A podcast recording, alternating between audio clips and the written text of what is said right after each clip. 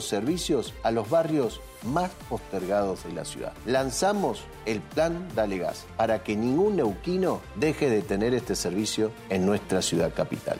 El tren volvió a circular en la ciudad y recuperamos la relación con nuestra querida Universidad Nacional del Comahue. Hicimos una propuesta y la cumplimos.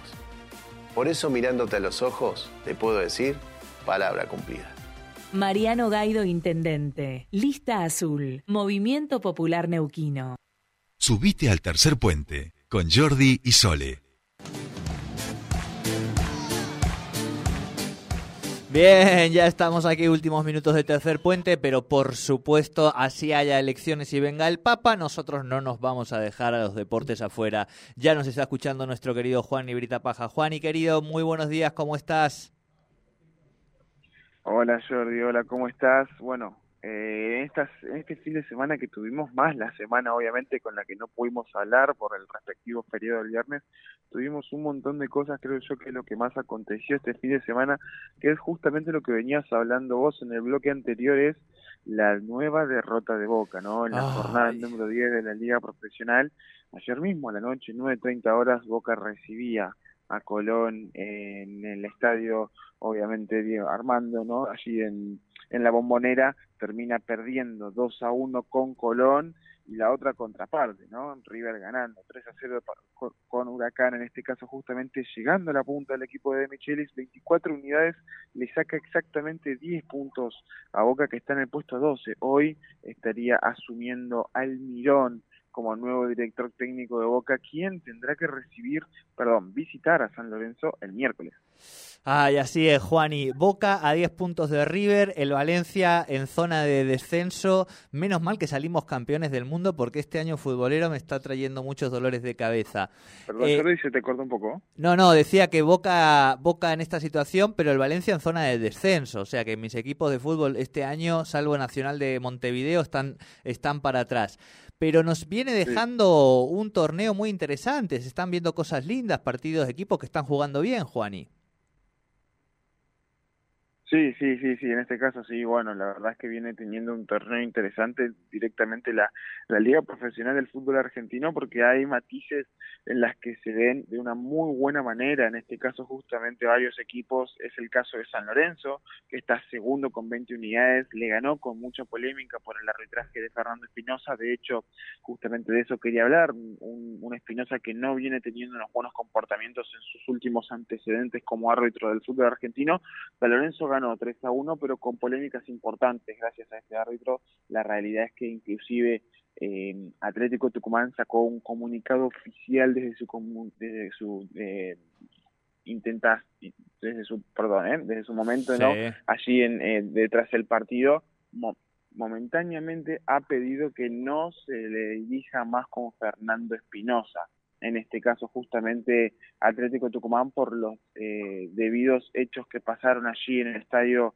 eh, en el norte de la de, obviamente del, país no ha querido justamente eh, manifestar de, una manera importante Fernando Espinosa en general dentro de, de este partido no no se ha podido pronunciar pero aún así Atlético Tucumán ha estado muy muy mal no eh, eh, tras este encuentro con, con, con, este árbitro que la realidad ha tenido un comportamiento bochornoso. Mismo caso en este caso justamente para el clásico entre News Old Rosario y Rosario Central que han empatado a cero. No se han sacado ventajas y vuelven a, a empatar nuevamente. Es un clásico el clásico con más empates en el fútbol argentino, que vuelve a, tener todo en, su normalidad de una muy buena manera, pero aún así no, no pudieron sacarse ventajas tanto los de eh, obviamente Heinze y, Rosario Central con mucha polémica también en los en las inmediaciones del estadio y dentro del mismo cuando estaba entrando Rosario Central vuela un proyectil quien aterriza justamente en el arquero de Rosario Central Fatura Brown y le termina cortando la cara. Por muy poquito no le pegan el ojo Sí, tal cual, tal cual. Bien, Juani, ¿te parece que crucemos el charco y vayamos a ver a nuestros campeones del mundo, jugadores argentinos en las distintas ligas para recorrer los mejores torneos de Europa? En este caso te doy a elegir entre una asistencia de Lionel o una patada que fue todo pelota este del Cuti a McAllister. Bueno, sí, sí, no, se, se, sacaron justamente eh, la bronca, tal vez, los, compañeros y amigos de la selección argentina en el partido entre, obviamente, eh, los Spurs, el, Tottenham y el Brighton, el, el equipo de McAllister, han tenido un partido muy vivido en el que el equipo de Cuti Romero termina ganando 2 a 1, en este caso justamente sí, hubo una patadita, eh, tal vez no fue patada, porque sabemos que está muy acostumbrado a pegar Cristian Romero, pero fue una, obviamente, lucha por el balón bastante justa, pero que llegó un poco tarde, en este caso Romero, y es por eso que termina cometiendo la falta y queda muy dolorido en el suelo Macaister, luego bromeaban y se abrazaban de eso mismo. Tal cual, tal cual, es así. Eh, el PSG, decíamos, gol y asistencia de Lionel eh, en un partido que, digo, nada, lo volvió a dejar al equipo francés, o sea, sigue en, la punta de la tabla y, por lo menos deja un poco más tranquilo el ambiente en París, ¿no? Tal cual, queda mejor posicionado en, la tabla en este caso justamente y con este mismo gol Messi supera a Cristiano Ronaldo como máximo goleador de las cinco grandes ligas con 702 goles en 846 partidos. Ronaldo tiene 701 pero en 949, es decir, en más de 100 partidos menos para Leo. Tal cual, tal cual, diferencia muy importante. Bien, Juani, eh, más cositas rapidito.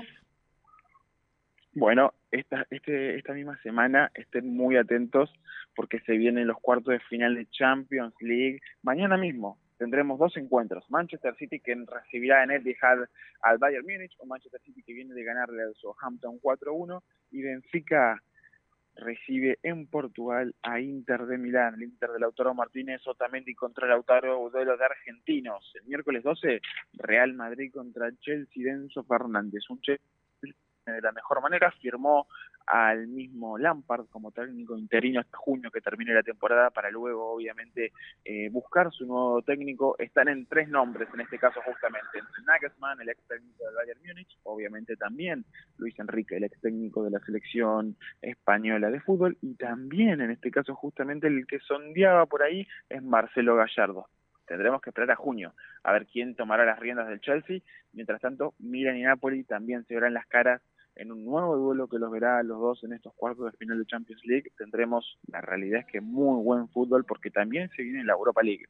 Feyenoord de Países Bajos contra Roma, Juventus contra eh, Sporting de Lisboa, United, el Manchester United se enfrentará al dueño de la competición sin lugar a dudas que es el Sevilla y el Leverkusen con el Unión de Bélgica. En este caso todos los duelos se jugarán el jueves 13 de abril de Europa League.